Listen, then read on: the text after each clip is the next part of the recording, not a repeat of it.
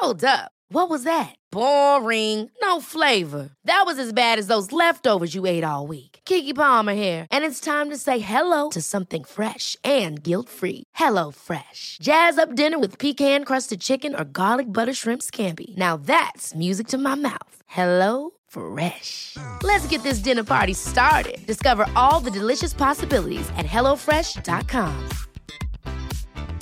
I'm Sandra, and I'm just the professional your small business was looking for. But you didn't hire me because you didn't use LinkedIn jobs. LinkedIn has professionals you can't find anywhere else, including those who aren't actively looking for a new job but might be open to the perfect role, like me. In a given month, over 70% of LinkedIn users don't visit other leading job sites. So if you're not looking on LinkedIn, you'll miss out on great candidates like Sandra. Start hiring professionals like a professional. Post your free job on linkedin.com/people today. Hey, I'm Ryan Reynolds. At Mint Mobile, we like to do the opposite of what Big Wireless does. They charge you a lot, we charge you a little. So naturally, when they announced they'd be raising their prices due to inflation, we decided to deflate our prices due to not hating you. That's right. We're cutting the price of Mint Unlimited from $30 a month to just $15 a month. Give it a try at mintmobile.com slash switch. $45 upfront for three months plus taxes and fees. Promo rate for new customers for limited time. Unlimited more than 40 gigabytes per month. Slows. Full terms at mintmobile.com. Bienvenue sur le podcast du raisin et des papilles, le podcast qui vous parle du vin et de l'art de vivre en Alsace. Le bon vin, celui que tu bois avec tes copains, celui qui te donne des émotions. Vous aurez aussi nos coups de gueule et nos coups de cœur. Ouh là là On va faire le trou normand, le calvadis ou les graisses, l'estomac se creuse et il n'y a plus qu'à continuer. Ah bon Voilà, monsieur. Oui. Mais que- comment on boit ça? Du sec. Hum, Attendez. Moi c'est Mika, Moi, c'est Adrien. Bienvenue dans cet épisode de raisin et des papilles. Bienvenue pour ce deuxième épisode euh, chez Jean-Yves Farrer. Donc on est toujours à Orschwiller. Donc euh, comment ça va se dérouler aujourd'hui? On va goûter un troisième vin donc euh, de chez Jean-Yves et Adrien Jules Lavigne va nous faire déguster un vin de, j'allais dire sa composition, pas vraiment, mais de, ses trouvailles, de ses nombreux voyages qu'il aura fait sur les routes de France.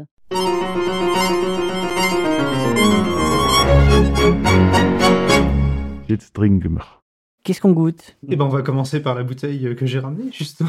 Euh, donc, on va partir en Bourgogne. On est euh, du côté de Mâcon, donc sur l'aire d'appellation Mâcon-Locher et au domaine euh, Tripose, donc euh, le domaine Tripose de Céline et de Laurent. Euh, bah, je vais vous servir d'abord et puis on va en discuter un petit peu par la suite.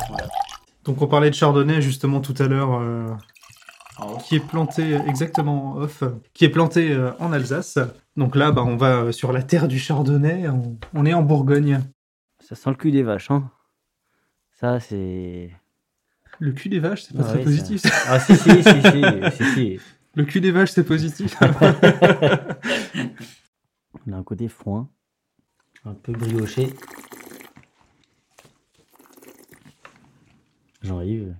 Effectivement, ce côté gourmand euh, qu'on a, qu'on a un peu plus sonné. Tu parlais de côté brioché, quelque chose, euh, quelque chose comme ça. Moi, je trouve qu'il y a une bonne longueur aussi. Il y a un côté qui est très rond, qui est apporté par, euh, par l'élevage en bois. Donc, pour parler un petit peu du domaine, Laurent, c'est un ancien ébéniste qui a fait sa reconversion bah, dans, le, dans le monde du vin euh, au début des années 90 et qui est en biodynamie depuis euh, depuis 2001. Donc ça fait un petit moment maintenant et puis euh, et puis il sait de quoi de quoi il parle. On est sur les plus vieux euh, les plus vieux chardonnays du domaine, donc euh, des chardonnays qui ont à peu près euh, qu'à 80 ans et euh, qui euh, qui n'ont jamais connu la chimie, qui sont euh, certifiés bio depuis 1970. Donc c'est un des premiers vins que je propose qui est euh, où il y a un élevage en bois qui euh, qui se sent mais qui est quand même assez subtil. Je sais pas ce que tu en penses, Jean-Yves. On sent pas le côté hein, je trouve. Ouais. Mm, non. Moi, je trouvais que c'était quelque chose qui venait, mais effectivement, c'était euh, c'est assez subtil.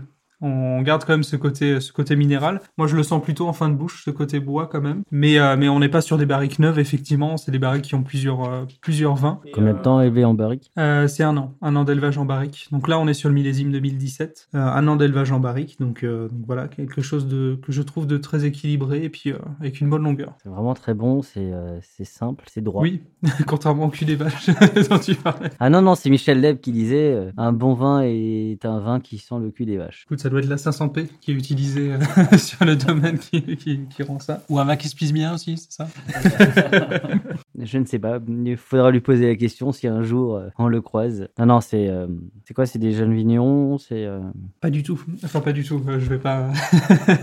je vais pas leur. euh, Mais bon, ils ont. euh, Ouais, ils doivent avoir une cinquantaine d'années quand même. Bon, ils ont commencé début des années 90. Ils avaient déjà une autre vie avant. Donc, euh, oui, voilà, je pense une, je pense une cinquantaine d'années. Euh, et, et ils font ça à deux, donc sur le domaine, euh, dans, dans un très, très joli village de Locher-Macon. Quelque chose de très sympa. Des, comment des vieilles pierres. hein. Locher-Macon Comment? Comment tu as atterri là-bas, toi? Euh, J'avais eu l'occasion de goûter, euh, pour, pour être tout à fait franc, leur, euh, leur crément que j'ai que j'ai vraiment euh, que j'ai vraiment apprécié. Euh, je ne connaissais un petit peu moins leur vin tranquille, donc euh, je suis allé euh, chez eux dans leur domaine pour goûter un petit peu tout ce qu'ils faisaient. Et puis euh, cette cuvée-là m'a m'a beaucoup plu. Donc il faut savoir que leur crément est très sympa. Ils font aussi un bourgogne à ligoter en, en pétillant, en méthode champenoise aussi, euh, qui est vraiment super intéressant, très très acide. Mais euh, mais pour le coup, euh, je voulais pas forcément avoir de bulles. Donc euh, la Bourgogne étant une région dans laquelle je ne suis pas beaucoup allé pour l'instant, je pense que c'était intéressant de, de Bah, C'est vrai que je n'ai pas goûté beaucoup de Bourgogne blanc et à mon grand regret au vu de ça parce que c'est extrêmement bon, c'est bien fait, c'est bien travaillé. et, euh, je mettrais bien ça avec, je sais pas, avec des huîtres, avec avec des, hein, avec des huîtres, ce serait plutôt pas mal. C'est c'est le type de vin. Alors on est mois de décembre, qui serait qui serait assez. En plus, on est le 15 décembre, donc vous pouvez encore choisir vos vins pour euh, pour les fêtes. Si vous prenez un plat de fruits de mer, bah ça c'est un ça c'est un vin qui est assez appréciable. D'ailleurs, euh, sur les deux vins qu'on a goûté euh, dans le précédent épisode, quel est le vin que tu mettrais sur sur la table de Noël et avec quoi? Je mettrais, je mettrais le pinot gris. Et euh, justement, si vous aimez bien le foie gras, moi je trouve que c'est bien aussi de, de, de changer de plutôt que d'un vin trop sur le sucre, bah, de Mhm. compenser. Euh, bah voilà, on, on choisit, euh, on choisit quelque chose de sec, et mais ça ira très bien aussi avec le foie gras. D'accord. Et toi, tu le mettrais avec quoi Euh, moi, ce vin-là, je le mettrais plutôt sur des, sur des viandes blanches. Moi, je trouve que euh, il n'y a pas forcément... Enfin, avec les huîtres, je mettrais quelque chose avec un peu plus d'acidité, peut-être. Mais euh, c'est peut-être un, avis personnel. Donc, je le mettrais plutôt sur une viande blanche euh, en sauce, peut-être. Euh, euh, avec des marrons, faudrait, faudrait essayer, vu qu'on est dans la période de Noël. Donc, euh, pourquoi pas? Je pense que ça peut vraiment bien... euh, Il y a ce côté rond, quand même, et gourmand, qui peut bien aller avec, euh, avec une dinde au marron. Pourquoi Mm, pas? Je suis assez d'accord. En tout cas, comme d'habitude, excellent choix. Merci beaucoup. Place au deuxième vin.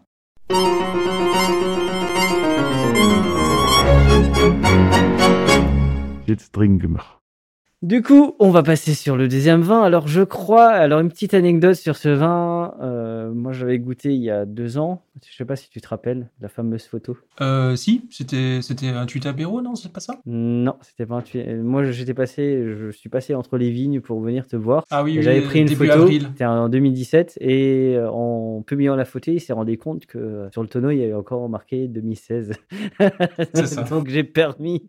Voilà. Alors c'est la première fois depuis qu'on a lancé euh, du raisin et des papilles qu'on va boire un vin rouge, euh, puisque jusqu'à présent on a bu bah, Yago, qui était un vin. Géorgien. Voilà. On a Enfin, bu. vin, vin blanc de macération. C'est ça. Et on a bu euh, trois vins de chez Florian, un vin du Jura. Chez Mhm. qui? Domaine de la Borde, Julien Maréchal. Voilà. Tu vois, en fait, c'est un, c'est un dictionnaire, euh, Adrien. Faut Et- actionner le bon bouton. c'est ça Ouais, c'est ça. Il me Donc, regarde, les, tac, les ça- deux ça premiers part. vins de chez, euh, de chez euh, Jean-Yves. Et puis euh, bah, le vin de le Bourgogne blanc qu'on vient de boire. Et donc, place au Pinot Noir. Donc, on sent bien euh, le côté bois au nez. Pas tant que ça, je trouve. Donc, il est en- élevé en barrique maintenant Alors, c'est d'o- d'octobre euh, 2018 jusqu'en juillet 2019. D'accord. Ouais, il est. euh, On a beaucoup de fruits sur, euh, sur cette année Il y a des 2018, fruits rouges, Hum, donc euh, récolté euh, début septembre, euh, 15 jours de, de macération, et puis un entonnage une semaine après. mhm. J'aime bien parce qu'il a une vraie structure. C'est vrai qu'on a tendance à s'imaginer que les, les pinots noirs alsaciens, bah, il faut les boire à 10 degrés et puis euh, c'est de l'eau, quoi. Et puis finalement, là, il y a quand même une vraie structure. et- Ouais. Vraiment, pendant longtemps, je buvais pas de, de Pinot Noir. Détestais ça. Mhm. Ça me faisait penser à.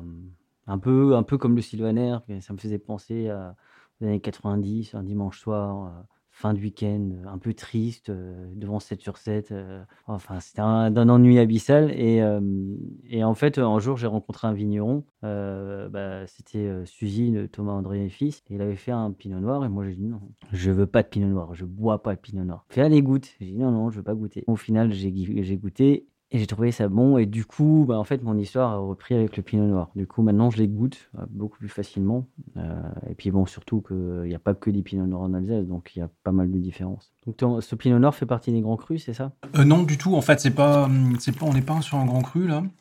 C'est un assemblage qui provient de terroirs très différents.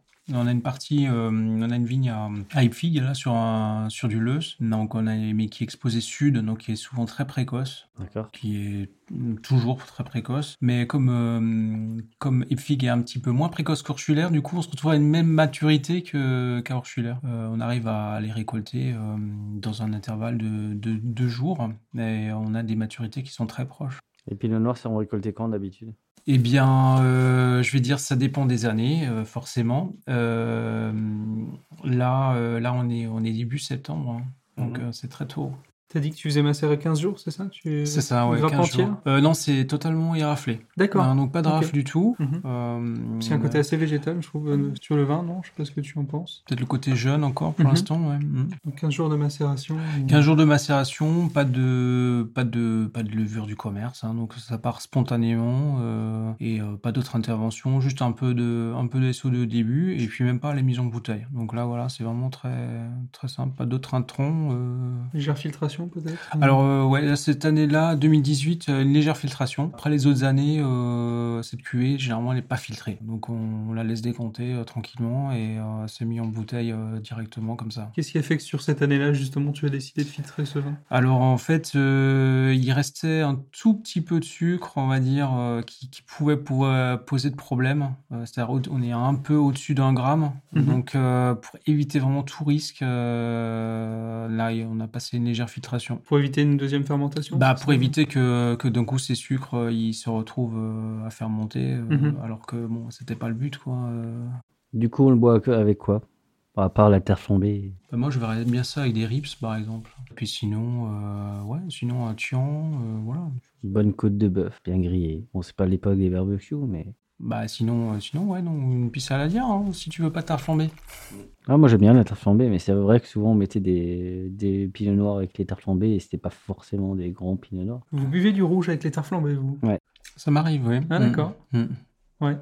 Ou, alors- ou alors, Ça euh, dans les restaurants alsaciens, c'était les, les Delsviker, qui est pas forcément que j'aime le plus. Après, je, je, je mets au débat euh, un vigneron qui fait des Delsviker qui est très bon. Contactez-nous. J'allais dire, ça existe forcément du bon Edelzwicker. J'ai j'ai commencé par justement des régions et des appellations qui n'ont pas forcément bonne réputation, le Muscadet, euh, le Beaujolais pour, pour certains, et il y a forcément du bon partout, il suffit de bien le travailler. Il faut pas se fermer des portes sur des appellations, sur des terroirs, sur des, des méthodes de vinification. Nous ne sommes fermés à rien, ouverts à tout. Un peu sceptiques quand même. bon, bah, merci Jean-Yves pour sa dégustation. Merci. Merci à toi. On va passer à la deuxième partie de cet épisode. Alors, on a décidé tout simplement de lancer un petit débat, une petite question qui fâche ou pas? Euh, pas forcément, mais une question que, que je pense qui est intéressante pour, euh, pour l'appellation, parce qu'on va parler principalement dans ce podcast de, de vin d'Alsace, donc euh, je pense que c'est intéressant de se poser des questions sur l'appellation, sur le futur, sur le, sur le passé de... Du coup, on va poser un débat, une question. À chaque fois, le vigneron ne saura pas de quoi on veut parler, mais on va pas le piéger non plus. Nous sommes bon enfant. Je Jean-Yves, c'est il trop est gentil. et Jean-Yves, il est prêt là. On a l'impression qu'il va passer l'épreuve de philo là. Non, c'est pas du tout une question piège ou une question euh, hyper polémique, mais je pense que c'est une question qui revient même euh, un peu souvent. le suspense est à son comble. Euh, non, je voulais parler de la, la question de la sucrosité euh, dans les vins d'Alsace et euh, du manque de lisibilité qu'il peut y avoir pour les consommateurs, euh, notamment en restauration où on ne sait pas si un pinot gris euh, qu'on va commander euh, a beaucoup de sucre ou pas, si euh, quand on débouche une bouteille il y en a ou pas, sur quoi on peut les accorder justement. Et euh, je sais qu'il y a quelques années, il y avait eu commencé à avoir sur les bouteilles euh, des petites indications du sec jusqu'au jusqu'au moelleux. Et euh, je crois que ça a été retiré par par l'appellation. Pourtant, c'est une question qui me semble centrale sur les vins d'Alsace euh, si on a envie de pouvoir les exporter. Donc, euh, quel est votre avis là-dessus? Qu'est-ce qu'il faudrait faire? Qu'est-ce que euh, Donc, si je comprends bien, tu voudrais aller un peu plus sur. Tu voudrais mettre sur l'étiquette des informations en plus sur la sucrosité Je pense que pour les vins d'Alsace, ça me paraît primordial effectivement de mettre euh, au moins, voilà, s'il est 100% sec. Je sais que toi tu as mis sur ton pinot gris sec justement en dessous, donc ça c'est, super intéressant. Mhm. Pour ceux qui a encore un petit peu sucré résiduel mais pas trop, euh, voilà, comment comment on pourrait faire pour que le, le consommateur il ouvre pas une bouteille en se disant bah tiens là je,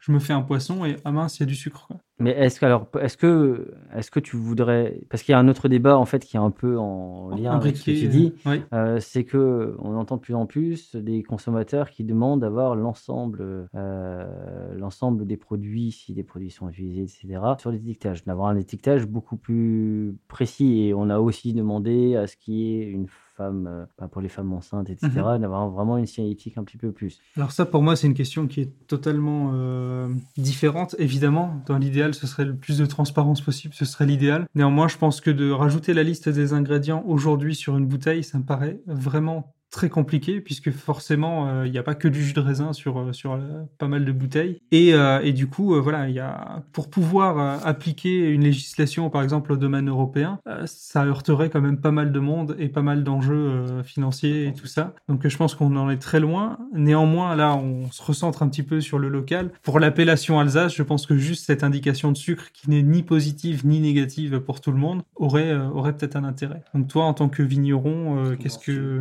Qu'est-ce que tu aurais à dire là-dessus? Est-ce que tu penses déjà que c'est un problème? Est-ce que tu penses que qu'est-ce que tu pourrais faire euh, par rapport à ça? Bah, c'est devenu un problème parce que, parce que le style des vins d'Alsace a changé à partir de la mi des années, milieu des années 80. Avant, ça se posait pas puisque tous les Alsaces étaient secs.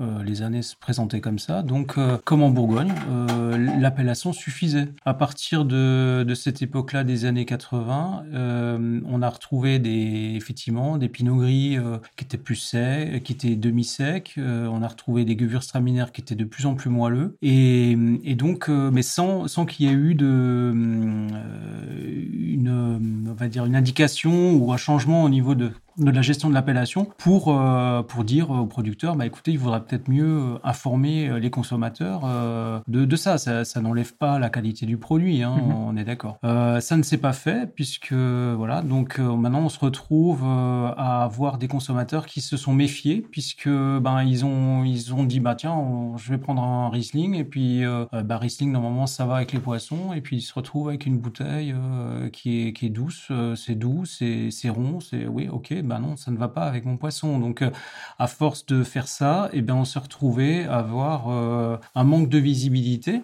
Mhm. Euh, et, donc les, les consommateurs, quand ils n'ont pas l'information, ben, ils se détournent et ils vont acheter ailleurs. Euh, Aujourd'hui, je pense qu'il faut juste, euh, juste remettre un peu l'église au milieu du village et simplement autour, enfin, le, le, le mettre sur l'étiquette. Moi, je le fais déjà pour les vins secs pour les vins secs, mais euh, je pense que je vais le faire aussi pour les autres. Ou alors de trouver euh, une autre façon, c'est-à-dire que j'ai des couleurs différentes euh, sur mes étiquettes en fonction des, cépages. Bah, juste utiliser effectivement ces couleurs différentes pour indiquer aux gens, bah voilà, ça ce vin, ce vin il est sec. Euh, voilà, la couleur verte, euh, si vous avez du vert, bah, ça, va être sec. Si, si c'est bleu, ça va être euh, demi-sec. voilà.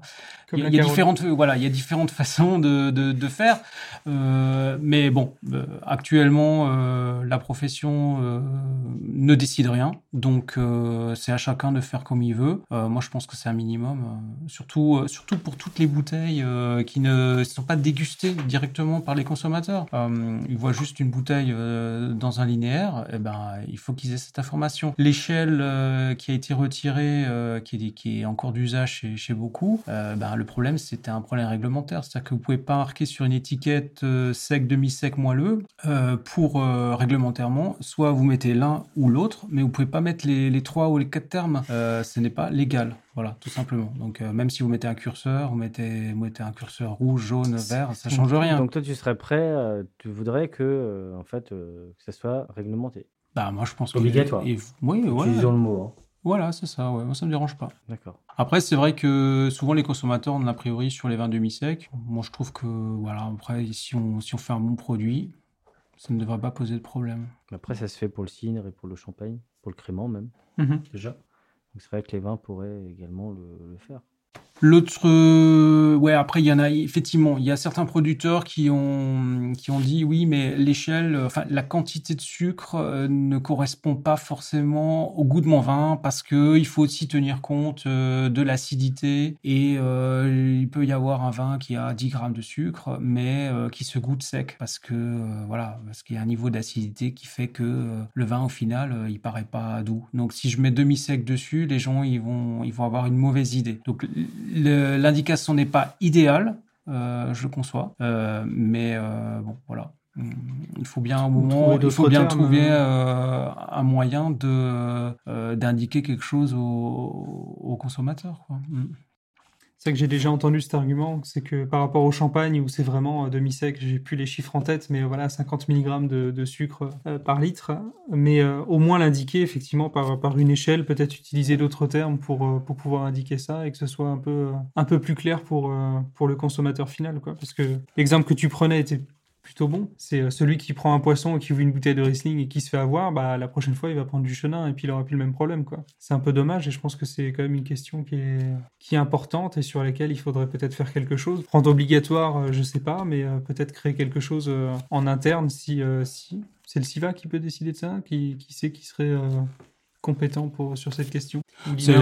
Non, c'est l'ODG, l'organisme de défense et de gestion euh, euh, qui, qui, euh, qui s'occupe de ça, qui, qui, qui, qui, est en mesure de le décider. Hein. Mhm. Mais bon, comme c'est un organisme qui, qui, dans ses statuts et dans sa façon de fonctionner, est extrêmement conservateur, voilà, donc je vois, je vois pas comment ça peut changer. Après, bon, Peut-être essayer en interne de, plusieurs vignerons qui commencent à décider de quelque chose qui rajouterait sur l'étiquette et puis que de plus en plus euh, se disent bah tiens c'est quand même vachement lisible et puis euh, je sais pas si ça peut venir comme ça du, du bas. Ça rejoint un peu ta question avec euh, Christophe euh, comment il s'appelle? Christophe Soudan. Soudan, Soudan oui. Euh, Christophe Soudan, euh, non, parce que je pensais à, Soudan. Oui, oui effectivement. Enfin, la, question revient un petit peu parce que tu as dit que dans les années 80, le sucre a commencé à venir sur les vins d'Alsace. Et qu'est-ce qui a fait? C'était une recherche du consommateur finalement? C'est qu'on, ça paraissait peut-être un peu plus aguicheur et puis au final on s'habituait. On avait envie un peu de sucre dans les années 80. Bah non, en fait, c'est tout simplement qu'on a eu des années qui étaient plus chaudes. Donc les gens, ils ont récolté les raisins, ils se sont retrouvés avec des degrés probables au-delà de 14. Mhm. Et euh, la question c'était bah, qu'est-ce que je fais? Euh, Je vais pas, je vais pas faire euh, un, vin à 14 degrés d'alcool, ça va être imbuvable. Donc, bah, conseil de l'œnologue qui va lui dire bah, tu stoppes la fermentation quand tu arrives à 13 ou 12 et puis le reste ça, va être un, ça va être du sucre résiduel. Voilà. Donc après ce, effectivement, ce, sucre-là est très flatteur. Hein. Il y a beaucoup de fruits, donc les, les, les, gens qui ont, qui ont goûté ces vins-là, ils ont dit ah, super, bah, très bien, très très bien, quoi. Euh, donc souvent, c'est des vins qui se sont vendus très bien. Et, euh, et puis, euh, bah, on a eu ces années-là, donc 88, 89, 90, qui étaient dans, cette, dans ce style-là. Mais après, dans le reste des années 90, il n'y a pas franchement une année qui se ressemble comme ça. Et pourtant, on a continué à faire euh, cette, euh, ce, ce, schéma parce que ben, ça se vendait mieux. Mhm. Euh, mais il y, a des, il y avait des années dans les années 90 qui étaient des piètres années, comme 91 par exemple, avec beaucoup d'acidité, très, peu de, très peu de maturité. Mais alors du coup, pour, pour garder ce sucre, ben, il y en a qui, qui ont rajouté effectivement, ils sont allés chez Erstein hein, directement, et puis ils ont mis de la betterave, du sucre de betterave, voilà, et puis ils ont gardé ce sucre-là. bon, bon, voilà, donc il y a eu effectivement euh, des gens qui alors, je veux dire, euh, honnêtement ou pas honnêtement, hein, c'était pas, c'est pas la question. Hein, c'est voilà, ça s'est passé comme ça. Moi, je, oui, moi, je pense qu'effectivement, il faut informer le consommateur. Mais euh, bon, après, les instances euh, interprofessionnelles, hein, comme le SIVA, par mhm. exemple, ça fait longtemps qu'ils essayent un petit peu de faire quelque chose, d'inciter les, les, les, viticulteurs et les vignerons à, mettre ça sur les étiquettes. Mais certains, certains refusent. Donc voilà. Après, je peux pas. Moi, je souhaiterais qu'effectivement, il y ait une réglementation. Euh, mais euh, pour l'instant, euh, je pense que je ne sais pas si la profession est prête à le faire. De toute façon, le consommateur, à un moment donné, va certainement inciter, puisque le consommateur, on a on est tous consommateurs au final. On a ce pouvoir de pouvoir changer les choses. Souvent, on pense que c'est en haut lieu, mais moi, j'ai cette théorie que c'est nous qui décidons de ce qu'on achète et de, ce qui marche. Si moi, j'ai pas envie d'acheter une marque, quelle qu'elle soit, ben, je ne l'achète pas. Donc, on n'a aucune obligation de faire en sorte qu'elle s'enrichisse. Par contre, on, a vu aussi que le consommateur a forcé parfois euh, les, bah, les agriculteurs, même la grande distribution a évolué. Je prends toujours l'exemple des bières artisanales parce que euh, pour moi, c'est un, c'est un petit peu l'exemple qui a fait que euh, bah, les, les grands groupes, les trois grands groupes de bières, euh, donc Kronenbourg, etc., n'ont pas vu l'arrivée de, des bières artisanales. Mais une fois qu'ils ont vu que les bières artisanales pr- prenaient une place de plus en plus importante, évidemment en termes de chiffre d'affaires, ça représente pas grand-chose, mais quand même, euh, bah, ils se sont mis petit à petit à travailler eux aussi d'autres formes de bières. Donc on a vu quand ils ont vu la IPA, parce que Kronenbourg n'a jamais fait d'IPA par exemple. Donc je pense que là aussi, le consommateur, en termes de vin, euh, ça rejoint un peu la question que je posais dans le premier épisode. Bah, dans 5-10 ans, certainement que... Moi, j'ai enfin, j'ai un rêve, I have a dream, c'est mon côté Martin, Martin Luther King, mais déjà que le consommateur arrête d'acheter, surtout les vins d'Alsace, quand il vient en Alsace, d'acheter ses vins en supermarché, parce que je pense qu'aujourd'hui, on peut pousser, alors tu parlais de l'oncle Malker, mais il y a plein de, de petits, de, de petits cavistes où on peut pousser les portes et tester les vins, avoir un vrai euh, choix et une vraie, euh, un vrai service euh, où il connaît le vigneron avec qui il travaille, l'histoire, etc. Donc une vraie identité. Et peut-être que le jour où les gens arrêteront d'acheter les vins en supermarché aussi, les choses vont certainement aussi évoluer pour. Enfin, je sais pas. Moi, j'ai cette théorie que euh, si on, en secret, je me dis si 1% de nos auditeurs arrêtent d'acheter les vins en supermarché, bah, ce sera une, petite victoire. Alors, est-ce que c'est pas aussi la grande distribution qui a fait que euh, bah, les choses ont changé, parfois dans le mauvais sens aussi Bah sûrement, sûrement c'est le cas. Après, la grande distribution, euh, si elle vend mal, euh, elle a aussi des exigences. Donc elle aurait pu, euh, voilà, je pense qu'elle s'est un peu complaint. C'était facile, ça se vendait quand même. Aujourd'hui, on est clairement, enfin, il y a des méventes dans beaucoup de vignobles, dont l'Alsace, et c'est provient principalement de ce réseau de distribution. Donc euh, aujourd'hui, euh, je crois qu'il faut revoir les choses. Mais pour toi, alors je rebondis un petit peu sur la, question un petit peu que je disais, pour toi, un étiquetage un peu plus précis euh, pour tout, ce qu'on nous a demandé, hein, mettre euh, les, différentes, euh, les différents ingrédients pour les femmes enceintes, etc. Est-ce que tu verrais ça euh, d'un bon œil ou tu te dis, mais en fait, finalement, ça va prendre une place énorme et on va parler de quoi? Alors pour les ingrédients, l'idée en fait, c'était, je pense que c'est ça que la Commission européenne avait, avait dans, les, dans, dans les têtes, hein, c'était qu'il y ait une espèce de, euh, de, de, de- on appelle ça QR code, hein, c'est ça? Mhm, Et mhm. qu'en fait, ça permet d'avoir un lien. Euh, et ce lien, en fait, vous mettez euh, les ingrédients qui ont servi dans, dans le vin, quoi. Euh, voilà, ça évitait de surcharger trop les étiquettes, surtout s'il y en avait beaucoup d'intrants. Après, Mhm. s'il n'y en a pas beaucoup, euh, bah, suffit juste de mettre que ça provient du raisin. et ça suffira 100%. largement.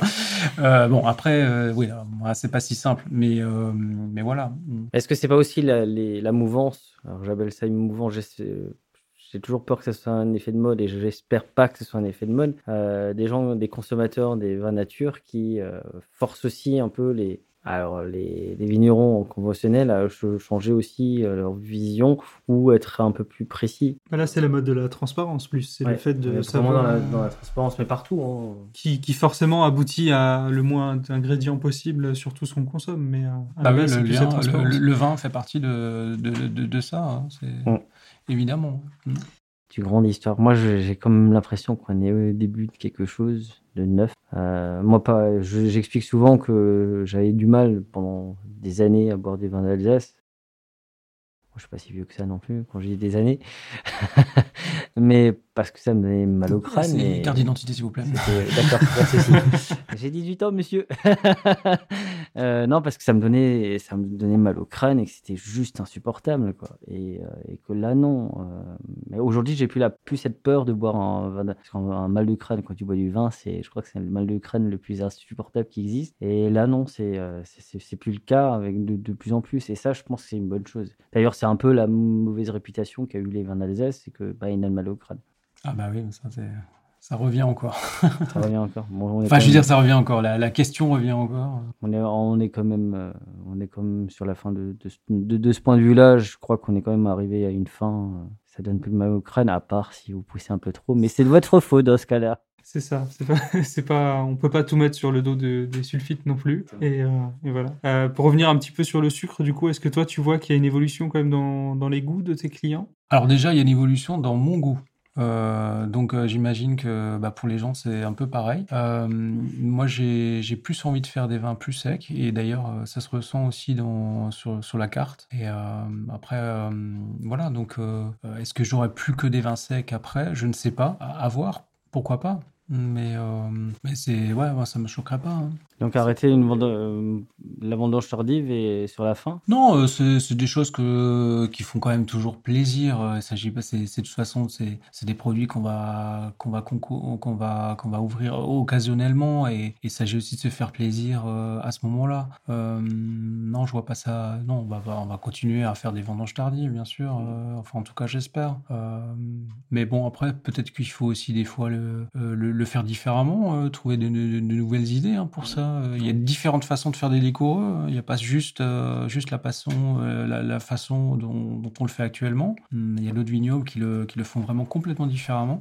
Euh, même les, les Tokais en Hongrie, quand ils font des vins, des vins bah, ils font ça totalement différemment. hein. Hum. T'en bois toi des vins liquoreux ou t'es vraiment dans le sec? Je suis beaucoup plus dans le sec, effectivement. J'ai tendance à trouver que les vins liquoreux sont un petit peu lourds. Euh, en fait, le premier verre, euh, les trois premières gorgées sont vachement plaisantes, mais derrière, je trouve que c'est un petit peu lourd. Néanmoins, oui, il y a des... je pense pas que ce soit une bonne idée d'arrêter ces choses-là, euh, qui font quand même... C'est une spécificité alsacienne. Enfin, les vins euh, vendanges tardives et pourriture noble botrytisée, c'est quand même quelque chose qui est super bon et très très sympa à boire aussi. Quoi.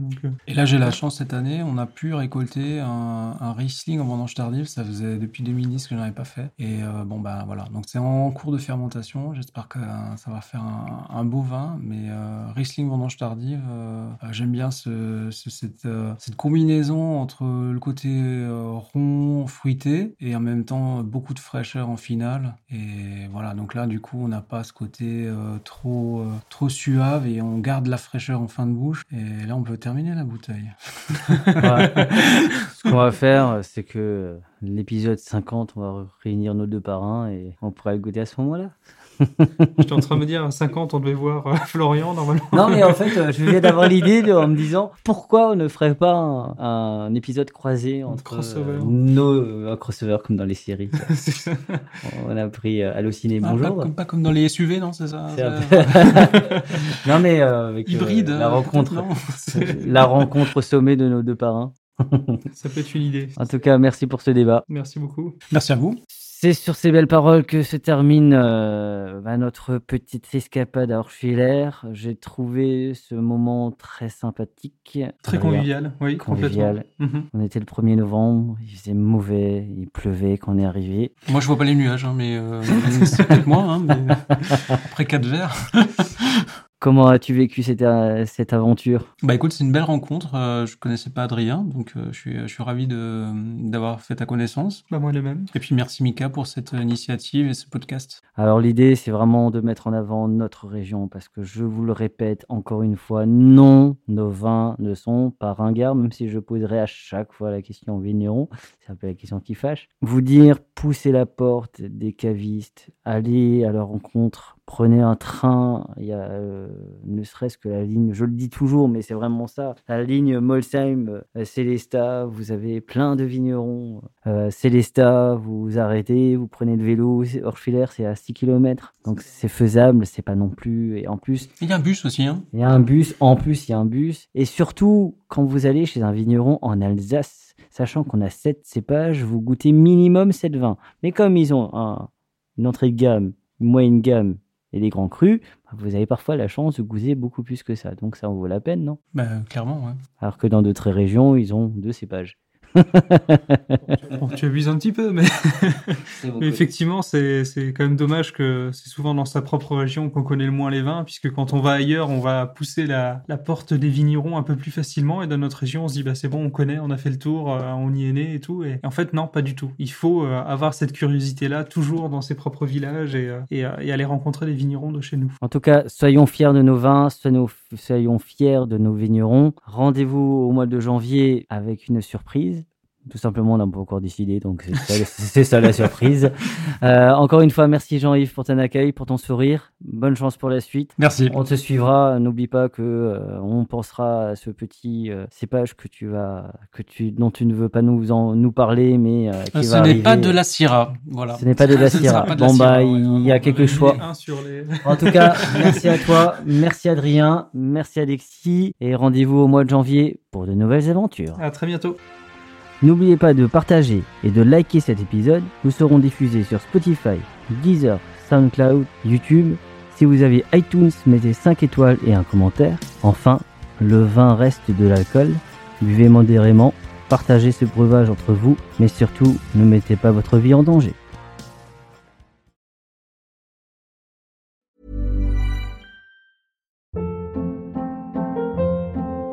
Hold up. What was that? Boring. No flavor. That was as bad as those leftovers you ate all week. Kiki Palmer here, and it's time to say hello to something fresh and guilt-free. Hello Fresh. Jazz up dinner with pecan-crusted chicken or garlic butter shrimp scampi. Now that's music to my mouth. Hello Fresh. Let's get this dinner party started. Discover all the delicious possibilities at hellofresh.com.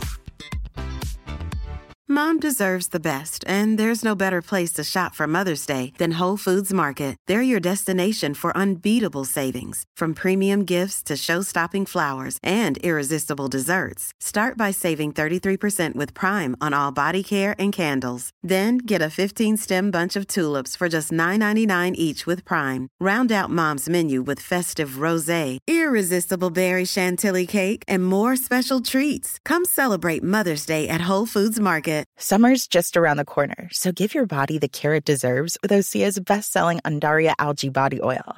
Created by infusing Andaria seaweed in barrels of botanical oils, it leaves skin silky soft and glowing. Plus, it's clinically proven to improve elasticity and deeply moisturize without feeling greasy. It's safe, clean, vegan skincare. Get 10% off your first order at OseaMalibu.com with code GLOW, plus free shipping on orders over $60.